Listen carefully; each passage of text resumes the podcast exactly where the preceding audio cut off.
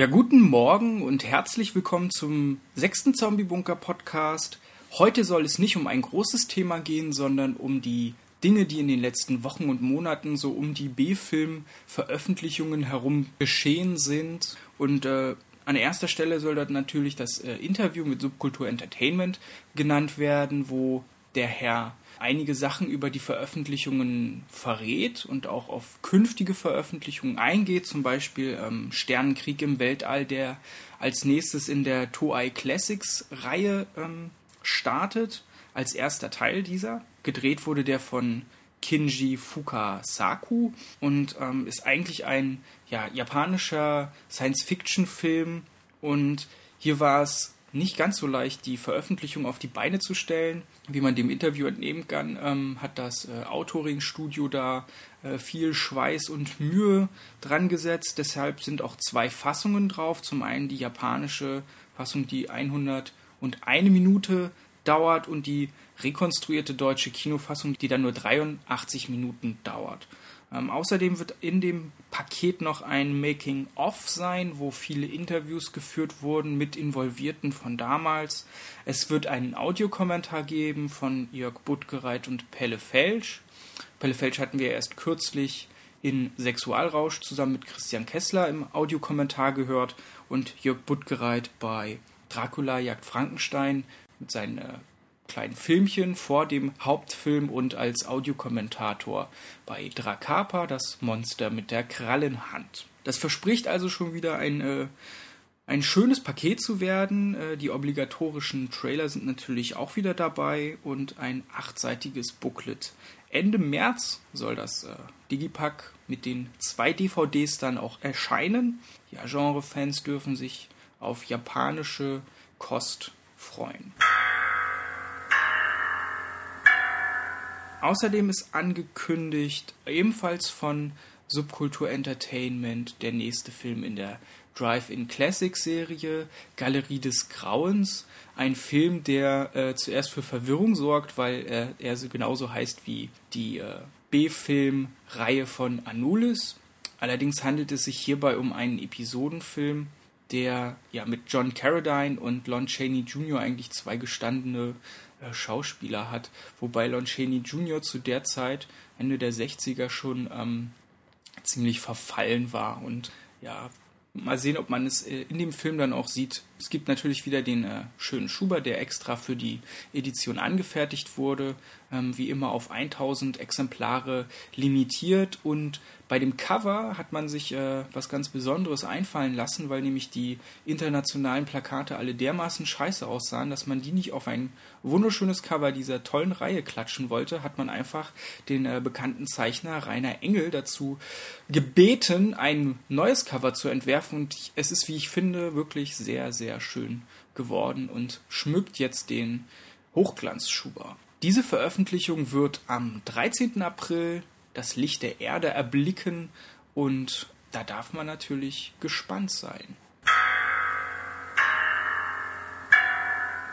Außerdem hat sich äh, klammheimlich der Gigant des Grauens, der nächste Teil in der schon erwähnten äh, Galerie des Grauens, beziehungsweise jetzt ist es ja die nächste Box, die Rückkehr der Galerie des Grauens äh, zum Vorbestellen eingeschlichen. Das Veröffentlichungsdatum Ende April ist noch kein fixes, sondern erstmal eher ein Platzhalterdatum.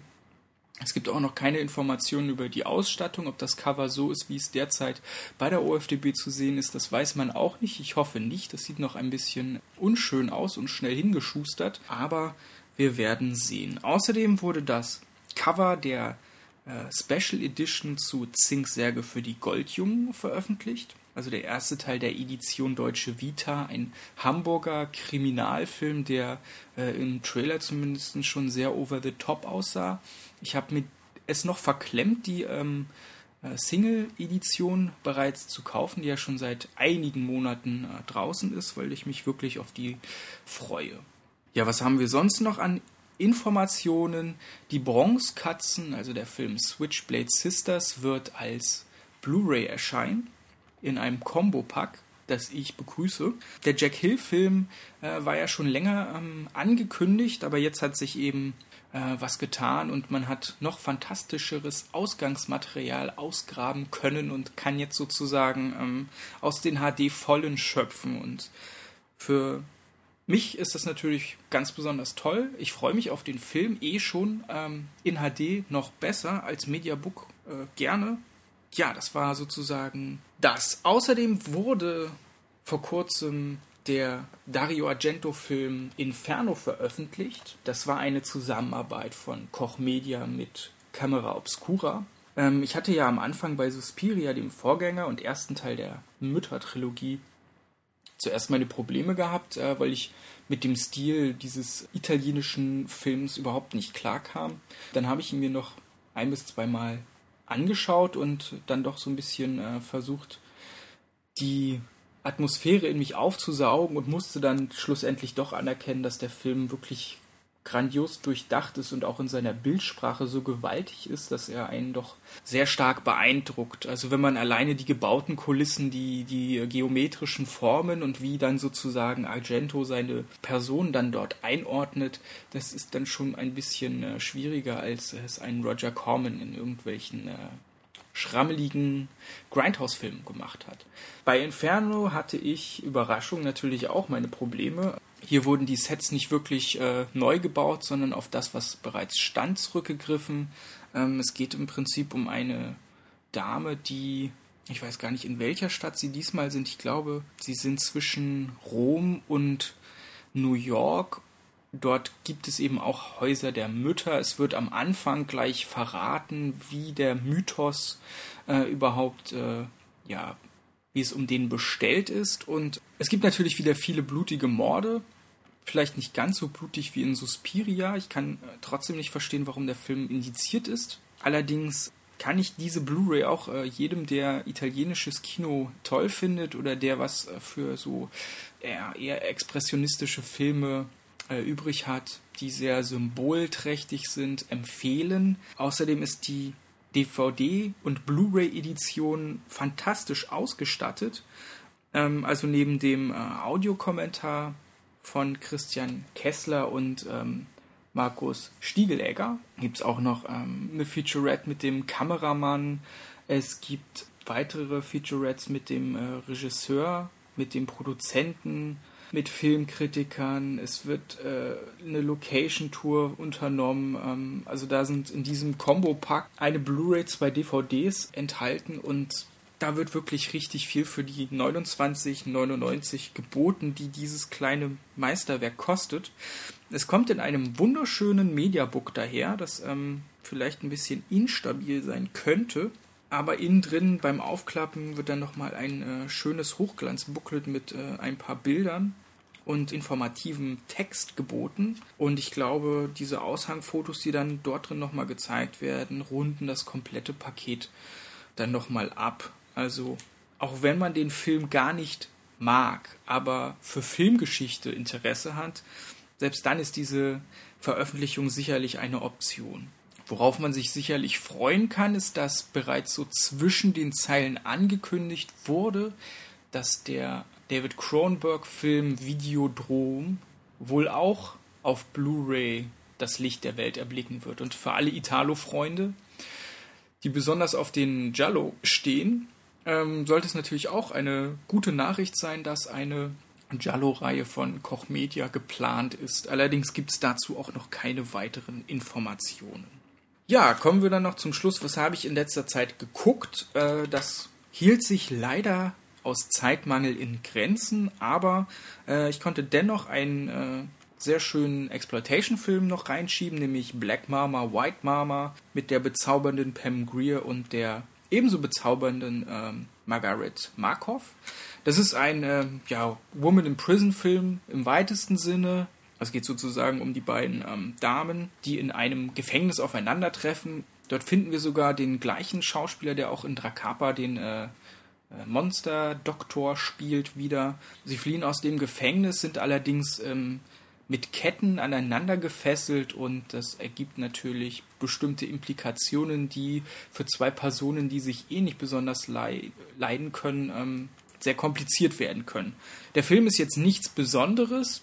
Es gibt sicherlich bessere Filme mit Pam Greer. Man merkt auch so ein bisschen, die Atmosphäre ist ähnlich wie bei Frauen in Zuchthausmauern, äh, Frauen hinter Zuchthausmauern. Für Blaxploitation-Freunde und Pam Greer-Fans sowieso was. Und ist auch in einer sehr günstigen Edition erschienen, nämlich äh, Soul Cinema, einer Kollektion, wo noch zwei weitere Filme mit äh, Pam Greer veröffentlicht wurden, nämlich Coffee und Foxy Brown, also Jack Hill Kino, den wir dann nochmal in den Bronx-Katzen wieder treffen werden und dann wahrscheinlich auch mit tollen äh, Interviews.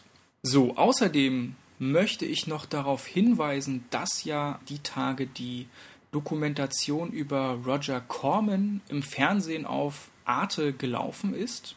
Und ähm, da bin ich sowieso froh, dass ich äh, das so ein bisschen entdeckt habe, dass eigentlich das äh, deutsche öffentlich-rechtliche Fernsehen für den B-Film-Freund relevant sein kann. Denn ähm, das war ohnehin schon immer so, denn die Arte Trash-Reihe ist ja eigentlich schon ziemlich lange ähm, präsent gewesen. Allerdings hat die dann ja eine kurze Pause gemacht, oder was heißt kurze Pause, die dauert jetzt ja auch schon seit einigen Monaten an. Allerdings soll sie fortgesetzt werden im Juni und äh, aus diesem Anlass werden jetzt eben auch immer wieder am Samstagabend so kleine Dokumentationsprojekte über äh, Genre Schauspieler gezeigt.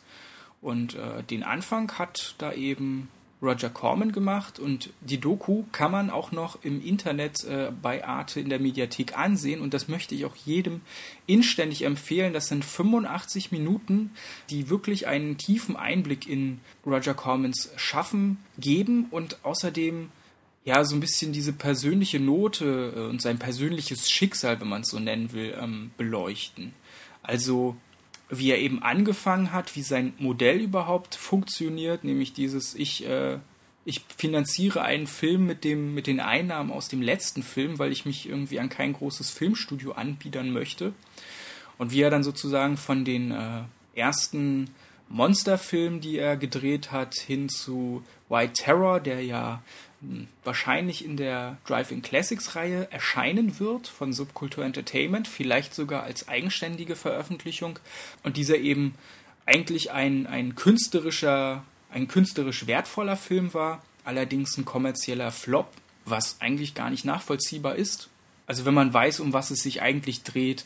Ähm, ich selber habe den Film auch noch nicht gesehen, aber gerade die Hintergrundinformationen, die dort gegeben werden, machen mich natürlich neugierig. Auch was bei der Subkultur DVD dann noch dabei sein soll an, ähm, an Informationen. Da gibt es natürlich wahrscheinlich auch nochmal irgendwelche Features oder Dokumentationen. Da darf man sich drauf freuen. Und ähm, ich glaube, das, nächsten, äh, das nächste Mal wird es Bud Spencer noch geben als Dokumentationsperson und Christopher Lee. Also da darf man gespannt sein. Und sobald die Filme für die, es sollen acht sein, für die Trash-Reihe bekannt gegeben werden, werde ich sie, glaube ich, auch, was heißt ich glaube, werde ich sie natürlich auch im äh, Blog vorstellen und bei Facebook dann zeitnah mit den äh, B-Film-Freunden teilen. Was gab es sonst noch? I Walked with a Zombie wurde am Wochenende Mitternacht ausgestrahlt auf ZDF Kultur. Und da habe ich zum Beispiel auch gar nicht gewusst, dass dort äh, regelmäßig fantastische Filme präsentiert werden äh, umso schöner, dass man das dann endlich mal äh, mitbekommen hat. Ich habe es mir aufgenommen, leider noch nicht angeguckt, beziehungsweise nur mal kurz reingesetzt. Ich glaube, äh, das ist nicht die Originalsynchronisation, aber das Bild sah eigentlich ganz gut aus. Ähm, 16 zu 9. Ein Film, der von 1943 ist und deswegen noch mit dem Zombie-Thema eher abstrakt umgeht. Das ist eher so dieses, ja, äh, dieses kultische Voodoo-Prinzip dort Anwendung findet als Zombie ich glaube, ein sehr, also zu wahrscheinlich zu Recht ein Klassiker, den man gesehen haben sollte und der in Deutschland ja auch nur auf VHS veröffentlicht wurde. Und wenn man dann schon GEZ zahlt, beziehungsweise rechtmäßig von GEZ-Gebühren befreit ist, dann soll man das natürlich auch nutzen und äh, solche Perlen, die dann doch im Fernsehen gezeigt werden, sich zu Gemüte führen. Ja, äh, das war es erstmal mit den Informationen vom 14. März.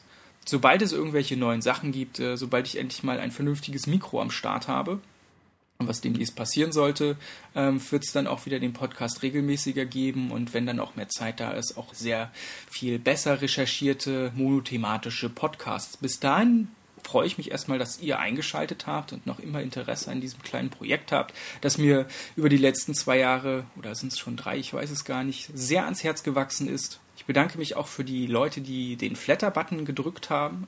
Davon wird auf jeden Fall das äh, Mikrofon finanziert werden, sobald die Summe dann zusammenkommt. ähm, aber einstweilen erstmal eine wunderbare restliche Woche und bis zum nächsten Mal. Adios.